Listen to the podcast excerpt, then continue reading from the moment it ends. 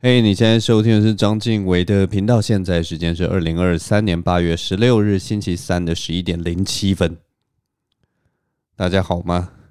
又到了我们这个每每每每周晚上来跟大家分享一些生活琐事的时候了。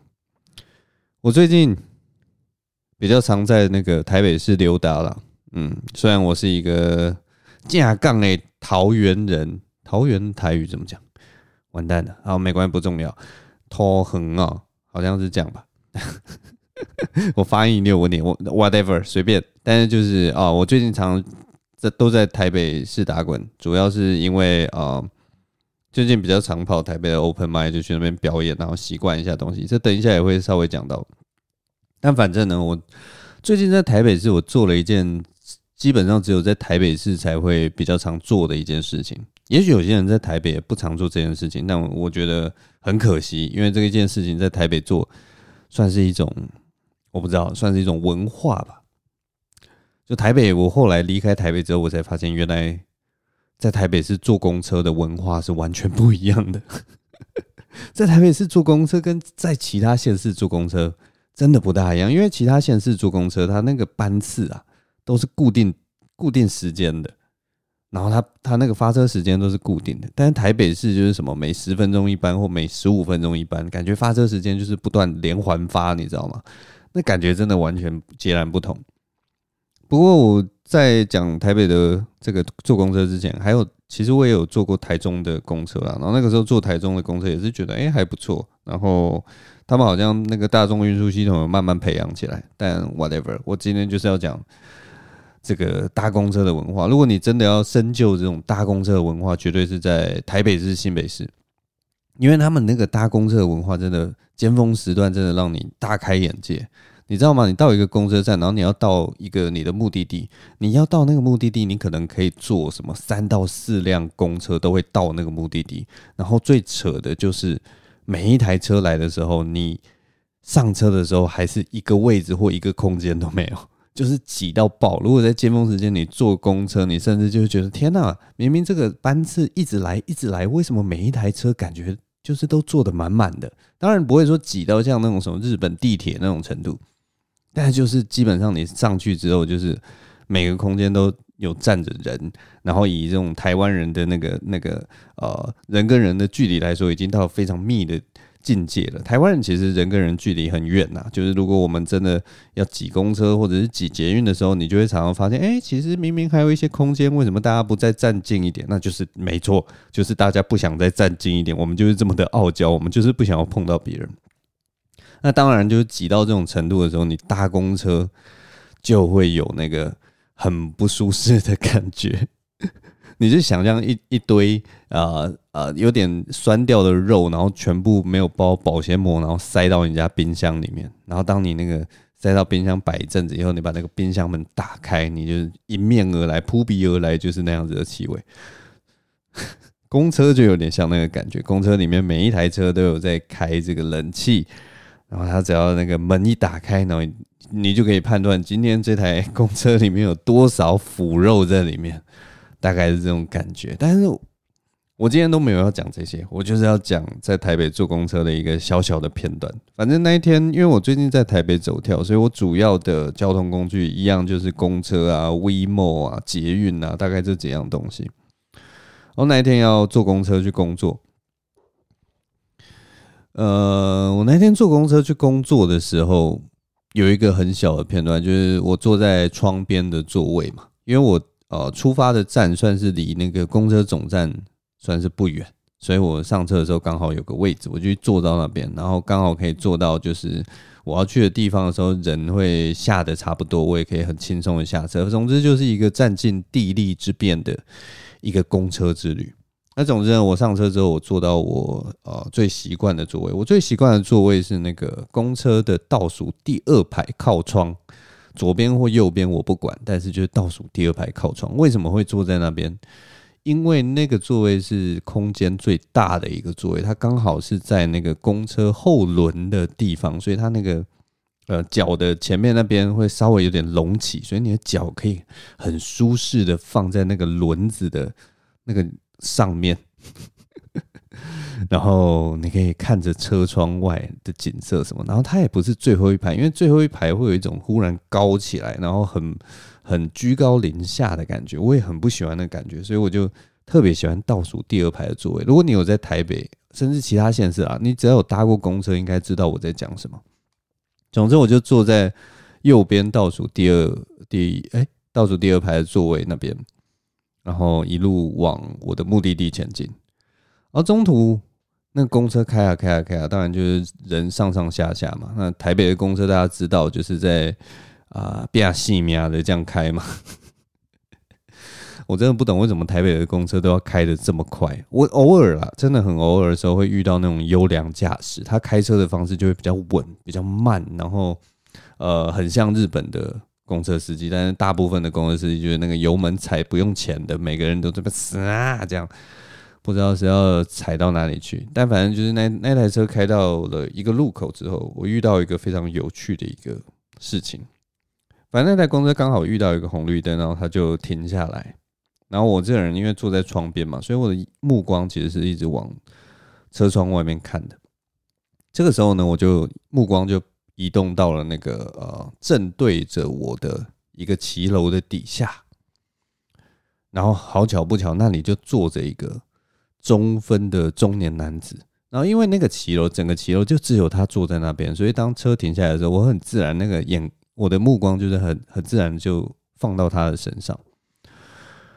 然后他是一个就中年的中分男子，我真的不知道该怎么形容这样子的这样子的人呢？可能就是什么九零年代的那种，那个时候不是很流流行中分吗？好像郭富城啊，还是什么小虎队之类的，大家都留中分的那个年代，那他还是就是留着那样子的复古的中分，现在也很流行嘛。然后那个中年男子他就坐在那个机车上，然后他的两只脚是放在另一台机车上。所以他那个感觉很奇怪，他有一点像是半侧坐的样子，然后脚这样斜斜的。如果要我形容的话，他就像一只那种活在城市里面的小美人鱼，就那么妩媚的姿势。然后他是一个中分的、有点帅气的中中年男子。我我跟你讲，我超级政治正确的。我我，如果有人觉得我刚刚形容很奇怪，我就问你一句：男人不能叫小美人鱼吗？男人还是可以叫小美人鱼吧，只要他够小、够美、够人鱼，就是可以叫小美人鱼嘛。所以，总之，那个男生其实就像一个坐在呃，我不知道沉沉在海底的两台机车上面的小美人鱼这样子。然后，最可怕的一件事情就是，当公车停下来的时候，我们四目相交了。对。就像现在这样，忽然安安静静，四周一片沉静，我们两个人就彼此望着彼此。你能感受到那种张力吧？你能感受到那个尴尬吧？我们因为红灯的关系，哪里都离不开，哪里都走不了，所以我们两个人就这样四目相交。然后他面无表情，我也面无表情。我在公车上，我当然就是看东西的时候，就是面无表情的看，我也不会。你知道，如果你在公车上，然后你看着路边的东西，然后自己忽然做一个表情，那个。都超级神经病的，哪有人会这样？但是，总之呢，我跟他四目相交之后，不知道为什么，我们大概目光交汇了大概三秒钟之后，我忽然心里有一种念头，就是说我不能输，我不能先移开目光，因为他也没有要移开目光，所以我也没有要移开目光，我们两个人就四目相交在那边。那一瞬间，你知道吗？我真的不知道我自己在看的是什么。我我究竟我我有一点分不清来清楚，这真的是现实，还是它是一个虚我虚无的幻想？就是怎么会有路上会有这种人？我第一次遇到一个人，是他可以跟我一直四目相交，然后他一点都不害羞或者是什么的，然后我们就四目相交在那边，我就心里就在想：这是鬼吗？还是佛呢？还是我心中的幻想，还是我的良心，还是他是魔鬼？就是各种可能，在电影里面常常出现，就是那种在远方忽然盯着你看，然后你就可以看着他，然后可能中间有一个东西一打断他，他就消失的那样子的人，他就像那样子的角色。然后我们就继续看着彼此，然后我心里就在想说，不知道红绿灯什么时候才会绿灯呢？但是我还是继续看着他，面无表情的看着他，他也面无表情的看着我。我那个时候心里其实还有另一个念头，就是说这应该算是一个蛮浪漫的时刻吧。我不知道大家有没有看过王家卫的电影？王家卫有一部电影，他就是跟女主角说来，呃，就是什么，呃，我们来等一分钟的时间。他就看着表，然后跟那个女主角说，我们来等一分钟的时间。然后就两个人就静静的看着那个表，然后绕了一分钟。然后最后那个好像中间的结语还是什么，还是一个旁白吧。就跟大家说，现在这个一分钟就是属于你我的一分钟。我们在这个一分钟里面，就是只有我们独立存在。然后这个一分钟属于我，也属于你。这就是我们最私密的时刻。在这一分钟，我们好像建立了某种私密的关系。我们仿佛我不知道 bonding，我们结合在一起这种感觉。我在那红灯的时候，我就觉得我跟这个人好像绑在一起。我们好像。不知道有一种莫名其妙的一种，我不知道情感开始产生了。然后这个时候呢，就当我想到王家卫，然后想的快要结束的时候，绿灯了，我就听到那个公车司机排档，咔咔，然后车子开始缓缓的移动。这个时候有东西不一样了，我们还是一样四目相对，但是车子开始移动的那一瞬间，你知道发生什么事吗？他的嘴角上扬，他微微一笑，然后就在那一刻，公车开始开走，然后我们的目光再也不是相对的时候，我心里就想：就他小了，笑屁呀！你笑屁呀！我这超级觉得莫名其妙，你到底在笑什么？他最后为什么在最后一刻，我们有一起目光相对？假设说一分钟的时间，你为什么要在最后一刻笑？你知道吗？他笑的那一刻，我心里就觉得说，你是不是疯子啊？你根本就是疯子！我刚刚，我马上一个回神，就是我刚刚跟一个疯子相视了一分钟。最后他居然笑了，到底在笑什么？气死我了！笑屁呀！呃，我不知道那个 moment，我真的是，真的是觉得这个这个很荒谬哎，这真的很荒谬。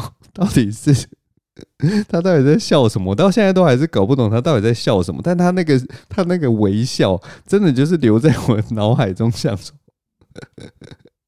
我心里真的是觉得你笑屁呀！你到底在笑什么？我也不知道，我不知道到底是要你知道，不知道到底是要感到不舒服，还是要感到舒服，还是要觉得说哦，那个其实是一个就是弥勒佛的微笑，还是什么的？我完全不知道要怎么看待这件事情。但这就是我上周在台北是一个很很有趣、很莫名其妙的一个时刻，跟大家分享。所以呢，我也不知道这个经验跟你们分享会有什么样的启发，或者是什么的。呃，可能就是呃，平常不要随便跟人家目光相对太久，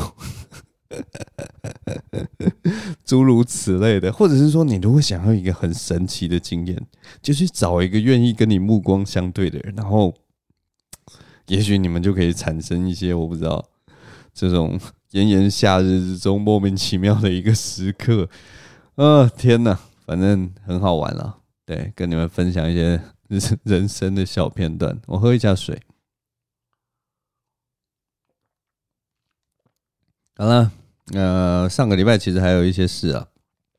我最近就是在台北的时候，就是常常去讲 open mic 了，也没有常常，就是我现在尽量就是每周会有两天的练习时间。然后除了我这个录这个 podcast 在练习我的口条之外，就是还有上台表演的时候，因为就最近想说，哎、还是把这一块就是有点像是。Public speaking 吧，就是公众，这个叫什么？公众发言呢？公众大众演说这一块，还是要有一点点这样子的技能啊。因为在这个时代，你多少需要接触一些宣传啊，要上一些课啊。然后到了我这个年纪，很多人就是什么，诶，呃，你能不能来帮我们分享一下什么东西？然后你知道，我过去其实呃虽然不多啦，一年大概可能有一次的这样子的邀约，我大部分都是推掉，就觉得说，哎。我就是不大会上台讲话的人嘛，干嘛又叫我去做什么 public speaking？我是我最不会上台，所以最近想说，好了好了好了，我把这一块稍微大概补起来一下，所以就想说，那最简单的呃练习场地就是 open mic。他就是你写一个稿，然后上去讲讲笑话这样子。那另一方面，我也是算是半个喜剧演员。好啦，这样讲有点没骨气。我就是喜剧演员，所以我就是要去讲 open mic，继续朝向这个喜剧的呃航道，伟大航道往前进呢。大概是这样。但呃，哎、我是不是上周也好像啊、这个我已经忘记是哪哪个时候发生的事情了。最近我的那个生活啊，因为就是有点太太丰富，所以我有的时候那个时序会被打乱。我去乐悠悠之口的事情有没有讲过啊？这应该是上周去的吧？诶，好，我没有办法确认，但是反正呢，我之前就去那个乐悠悠之口这个场地表演，然后呃，因为这个场地是最近得主，就是我们之前有提到的那个喜剧演员，他自己开始尝试的。去主持一个新的 open Mind 的这样子的一个活动啊，因为我们最近其实就是喜剧的活动慢慢有越来越热络的感觉，那我觉得大家都可以自己去找场地啊，然后自己试试看说能不能把。一个场地经营起来，或者一个活动经营起来，那德厨也是就是非常认真的一个喜剧演员，所以他就自己想说，好，那我就来办一个 open mic，然后一一个月可能有什么一两场、两三场之类的 open mic，然后他的场地就在乐悠悠之口。那这是我第一次去那个场地，所以因为我过去去过的场地就是卡米蒂跟那个 Two Three Comedy 二三这样子而已，然后还有四楼新竹的四楼。啊，之后可能还会去更多场地。那乐悠悠之口算是我第三个去的 open m i 场地。那这次去的时候，其实就觉得，哎，这个场地其实蛮不一样的。然后哦，好了就直接讲好了。总之呢，就是那天演员表演完，在这个乐悠悠之口表演完之后，大家都觉得那个气氛啊，一直没有办法堆叠起来。那当然这件事情有很很多原因嘛，例如说我们那天表演的人的的 line up。就是大家的表现方式是什么样子啊，或者是说主持的呃感觉是怎么样啊，或什么的。然后呃，总之，因为一直没有办法，或者是说观众的组成是什么样子，反正就一个 open mic 到底顺不顺利，其实跟很多的那个因素有关。那它真的有点像是那种开开盲盒的那种感觉，就是你今天可能抽到大奖，那现场的气氛真的是炸到一个翻天，然后也有可能说，哎，今天大家。呃，反应都比较含蓄一点，那演员表现可能也没有很好，那今天的场子可能就相对比较冷一点，都有可能。所以其实看 open mic 其实蛮有趣的。那我们这次去那个乐悠悠之口啊，因为我们呃，我跟我跟小欧，然后好像还有谁啊，巴斯吧，呃，这几个人是礼拜四的时候有去乐悠悠之口，然后礼拜五的时候又有去二三。在讲差不多的笑话，就是当然我们会有做一些调整，但是其实基本上结构上是差不多的东西。然后我们其实很明显的感觉到，哎，礼拜四的时候那个气氛会比较比较冷一点，那礼拜五的时候，其实笑话的效果好像有比较好一点，所以我们就很好奇说，这到底是我们这两场演出到底有什么样的不同，或者是什么样的感受？那我们后来聊一聊，其实就是觉得说，有可能跟那个场地呀、啊。有一点点关系，当然不是绝对啦，但是它跟场地有一点点关系呢。因为像巴斯，他可能就跟我分享说，哎、欸，他觉得他那个场地啊，例如说灯光的那个感受啊，或者是说舞台的深度啊，或者是说现场的摆设啊，比较像是一个看团，就是感觉不是一个看呃 stand up comedy 的那样子的空间，所以那个气氛啊，就有一点让人家觉得说，哎、是我过来，然后坐到这个场地，然后看台上的人表演，就这样。可是 stand up comedy 单口喜剧这个东西，其实是需要台上的人跟台下的人要有互动性，要有连接感，这样子的呃一个场地。所以，总之我也有跟德厨讨论这件事啊，他就说哦，那反正因为他也很好奇这件事情，他当然也是希望说他的 open mind 能够很热络，然后很开心、很热闹，大家来都不要觉得说好像有点拘束的感觉。所以他就说哦，他可能之后再去调整，对啊。我会跟你们分享，是因为可能大家呃看喜剧这种事情的经验或什么没有那么多。那从演员的角度去看这件事情，其实也蛮有趣的。所以如果大家下次如果有来 open mic 的话，然后你觉得说，哎，或者你我不知道，我不知道大家在哪里啦。有人可能在美国吧，你去美国看 Open Mic，或者在在在台湾看 Open Mic，或者在马来西亚看 Open Mic，日本看 Open Mic，你也许都可以去观察这些东西。就是说，哎，今天的场子感觉怎么样，或者场地感觉怎么样，然后今天的表演者状态怎么样，这些东西如果抽出来看，其实我觉得都蛮有趣的。就每一场都有每一场的那个不一样的化学效应，蛮有趣的。那我们后来当然就也有。稍微像我们讨论这种事情，最后也会讨论到到底怎么样的 open mic 算是一个成功的 open mic。当然，最成功的情情况就是啊，场子很热嘛，观众也玩得很开心，演员也玩得很开心。这当然就是大家就是一个很开心的夜晚。通常这样就是最成功的。那我自己觉得啦，我自己觉得，当然这个就是我自己的想法，也许有错或什么。但是如果大家如果有呃。能跟我分享了什么，我都觉得很棒。如果大家有回应的话，可以去 YouTube 上面留言，大家就一起来讨论。我觉得真就是 Open Mic，它有一个很重要的要素是，应该不局限于 Open Mic。现场喜剧有一个很重要的要素是，全场要有一个 Playful 的感觉。什么叫 Playful 的感觉？Playful 就是大家都要觉得玩得很快乐，大家都要有一个玩性在。你知道那个那个感觉吗？就是。有点像是大家呃出去喝酒，然后到喝喝开了，喝开了就会开始乱开玩笑，然后肢体会变大，然后小小的一点点很简单的话就可以，大家就会笑得很开心，就是有点像是玩开了这样。然后可能就是呃玩开了，还有一种情况就是观众可能会随便搭话，他就会随便，例如说跟台上的表演者，因为他觉得他跟你很亲近，他觉得他跟你就是呃一个好朋友的感觉。然后，所以他在底下就会想要跟你讲话。例如说，你问底下的观众说什么什么什么的时候，台下的观众就会随便丢出他们脑袋里面想的第一个反应。然后有的时候，也许太热络，可能还有六七个人、七八个人都在跟你讲话，然后就听不清楚他们讲什么。就是那个气氛其实是最好的，那个气氛其实最好。所以那个其实我觉得就是一场成功的现场喜剧活动最重要的一个东西，要要要全场都玩得起来的那个气氛。我跟大家举一个例子好了，呃，这个是我上个礼拜的一个饭局所感受到的一个 很有趣的一个气氛。反正就是那个时候，我为什么会举这个例子，是因为这个例子可能有一点冒犯或什么，但大家就听一听就好了。但总之呢，就是我上个礼拜去吃了一个饭局，是在那个喜来登的成员里面。呃，如果不知道喜来登的成员。这家餐厅呢，我跟大家讲一下，它的位置在那个善导市站那边。然后成员是一间，诶，它算是什么？一间港式吗？港式料理吗？还是什么的？我也不知道。反正就是一个米其林的一个餐厅啊，很厉害的一个餐厅之类。然后它就在那个喜来登饭店里面的。然后我我们那天去吃饭的时候，等下我会讲一下它有多好吃。但是。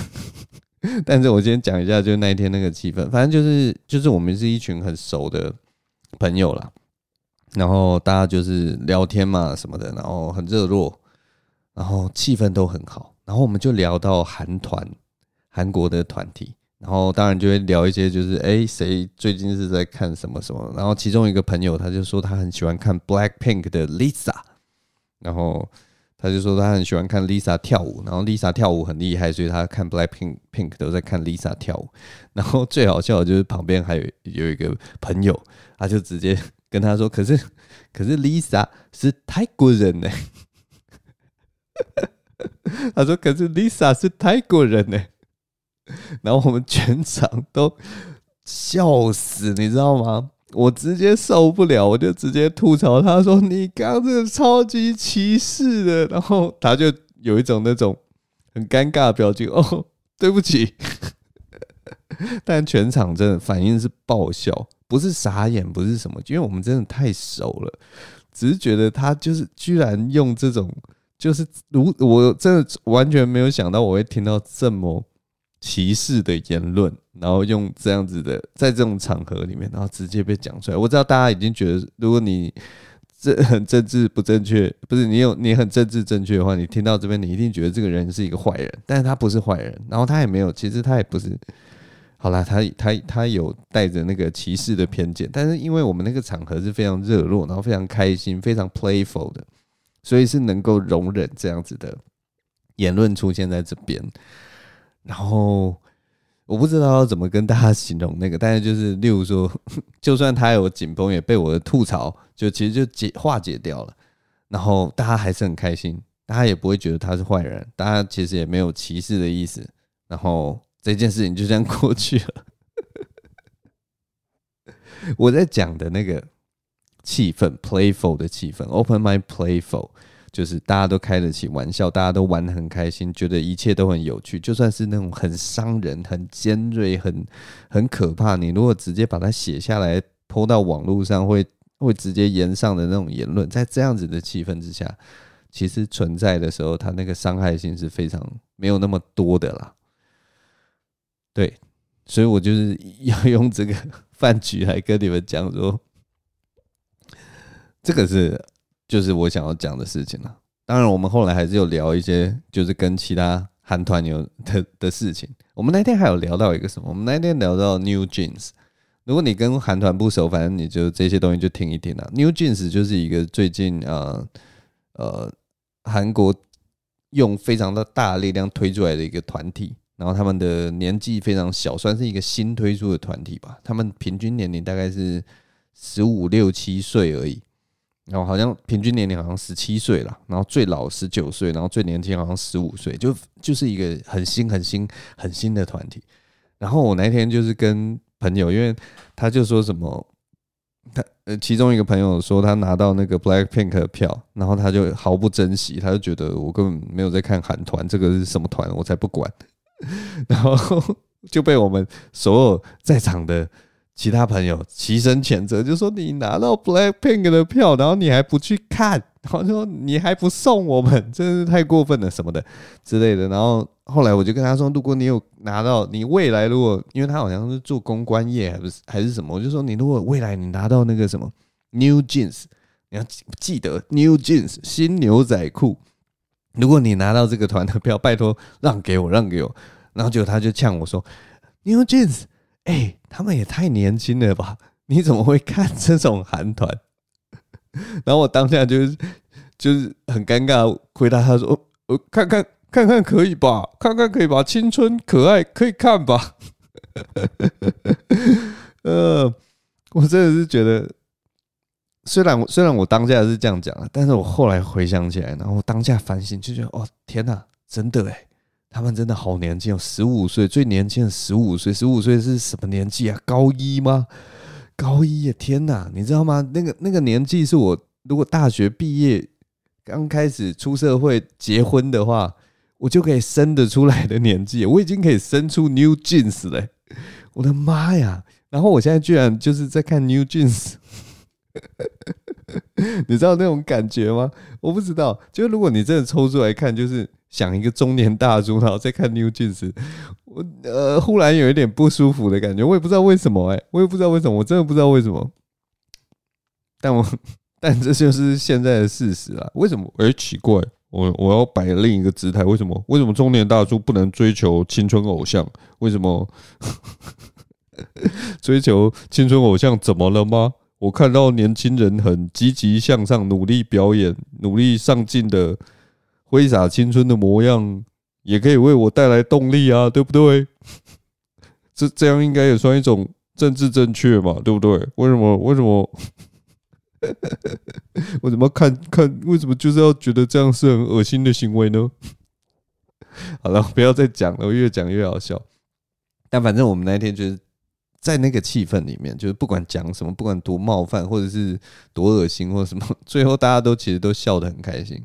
我就觉得成功的 open mic 其实就是那样子的气氛。那那样子的气氛需要很大的，例如说信任感啊，或者是大家都在玩的那个氛围。所以大概就是那样子的那个目标啦，那就是我们的目标。那我这次去吃这个成员呢，其实觉得很。赞，你知道吗？我真的很推荐大家。虽然它是很贵的餐厅，它真的很贵。呃，其实我现在还是不知道多少钱，但是就是它是一个很 贵的餐厅。就是你只只有跟那种长辈啊，或者是说办婚宴啊，或者是各种情况，就是或者是真的是大餐的时候，你才会去去吃这样子的餐厅。但是我真的很推，我就觉得它，呃，我们那天点的每一道菜几乎都没有雷。都是好吃，就真的好吃的东西。然后它它好像有一个很招牌的菜，就是那个片鹅，它的烧鹅好像非常有名。然后我们那天就是有点这个烧鹅，哦，我真的要跟你说，真的有够好吃，真的好吃。那个吃下去哦，我真的觉得它应该是我吃过的鹅里面数一数二好吃的鹅，就是你吃下去就会呃这样。该好烂的形容啊！我到底在干嘛？反正它吃下去那个鹅肉非常软嫩。它不会，它不会有一种我不知道啦。我我吃鹅有的时候吃到会有一种那种沙沙的味道，或者是有一种很奇怪的口感。但是它吃它的鹅吃下去不会有这样的感觉。它鹅可能它的那个油脂比较饱满或者是什么的，所以一下去啊，一下你的嘴巴，它就是一个唇齿留香，然后整个嘴巴的那个鹅味都这样迸发开来的感觉。然后它。除了它的鹅肉软嫩之外，它里面那个香葱跟酱啊，那个比例抓的刚刚好，所以是完美的混合在一起。所以当它吃下它吃下嘴的时候，它每一个气味都像是烟火一般，会会一段一段这样啪啪啪这样，在你的那个漆黑的味蕾。你的嘴巴闭在一起，那是在你那个漆黑的味蕾里面迸发、绽放，非常的爽，真的很爽。那个香气真的是用喷的，香气不是是慢慢这样飘散或者萦绕在你嘴巴里，不是，它是用喷的，你直接就可以感受到那个真的像完全像烟火一般，在你的黑夜的嘴巴里面绽放。然后它那个鹅啊，虽然是油。可是又因为它有那个青葱的关系，所以你连它那个片鹅，它是把它做成像那个用那个饼把它包起来，帮你包的好好的，然后吃下去的时候，因为它虽然很油，但是它又因为有那个青葱，所以它不会感到油腻，你知道吗？它不会油到像你吃那个呃素食餐厅的东西，就觉得整个嘴巴都是油，不会，它吃下去就是有一种哦，很舒服、很平衡的感觉。然后你青葱再多吃几口的时候，它会有一种微微的呛辣的刺激感。然后当你还在沉浸在那个呛辣的刺激感的时候，在那个味蕾都还在感受那个酥麻的那个时刻，那个甜酱的那个香甜呐，就会像海浪一样这样唰一瞬间涌上来，然后抚平你嘴巴中所有的刺激，留下一个非常平静的。清香感，这就是我这次去吃这个喜来登的这个成员的一种整个那个感官的那个感受，我全部都形容给你听。你最后你吃那个片鹅，吃到那个片鹅包饼饼包片鹅的时候，你就像坐在那个夕阳的海岸，看着落日，然后眼前那个海波轻轻轻荡漾，你就会只感到无比的满足。它就是一个身心灵的响宴，你知道吗？我吃它那个片鹅，我就觉得真的太好吃了，我好想要多吃几片。可是就是现场，就是大家我们也是十几个人在那边吃，所以每个人就只能吃个一两片啊。但是你就会想说，如果这片鹅这呃这十几片全部都给自己吃，多爽啊！总之，我就推荐大家了，就是这个喜来登成员的片鹅，这个应该说是烧鹅啊。好像是这个广式还是港式烧鹅，来大家可以去吃吃看啊，非常好吃啊！我怎么讲到讲到这边呢？好了，我喝一下水。好了，今天我觉得其实节目其实就差不多录到这边了啦。我也分享了很多我的经验。我觉得我回到台北以后啊，就最近生活比较多在台北，我发现。台北的人事物还是是蛮有趣的，就是经过这几年，我活在桃园，然后过着比较平淡的生活，过着比较呃人烟稀少的生活，然后过着大部分的时间都在自己的世界里面，呃做做任何想象的生活之后，然后回到台北市，我好像开始可以用一种外地人的身份来看台北的各种现象，或者是来来来品味台北里面的各式各样的人。因为其实台北人他已经不是一个人种了，你知道吗？而是应该是台在台北生活的人，因为他其实是有很多外县市的人，然后有很多新北市的人，他们都聚集到台北市，然后，所以你在台北市出现的嗯各种行为，它其实不是台北市的行为，你知道吗？而是台湾人聚集在台北之后，在台北生活所演变出来的一些行为。所以，其实是一个蛮有趣的一个观察现象。它已经不是一个地域性，就是这这这这一块的人所做的所作所所为有个特殊性，不是欸。台北是因为真的是混杂各地的人，所以它是各个地方的台湾人聚集到台北市这个又闷又热啊，城市氛围又混杂，有着呃莫名其妙的夜生活，还有各式各样的什么异文才，反正就是各式各样文化的交杂的大熔炉里面，然后大家拼死拼活，想要好好过生活，想要获得快乐。所交杂出来的一个 一个一一种生活形态或一种行为模式，然后每个人当然都有面对这样子的庞大的系统结构，都有各自的小撇步，或者是说发展出一种呃行为，然后你再因为这个行为也许真的很很很棒，或者是说很适合在城市生活，然后你分享出去，然后也有很多人就照你这样子，就这样一起去，你知道吗？磨合跟这个这座城市磨合，我也不要讲台北市，就跟。大台北地区来磨合，我我觉得很有趣。就是我开始好像慢慢已经，因为我现在算是一个呃异乡子弟，我现在算是异乡人，我现在算是外地人，所以我现在从这样子的角度去看台北市，我就觉得哦，其实蛮有趣的。那如果我未来还有其他的这个奇闻异事，或者是说有一些看事情的角度，我再跟你们分享。好了，今天节目就先录到这边，谢谢大家收听啊！我是张景伟，我是张景伟。总之呢，我们下周同一时间再见了，拜拜。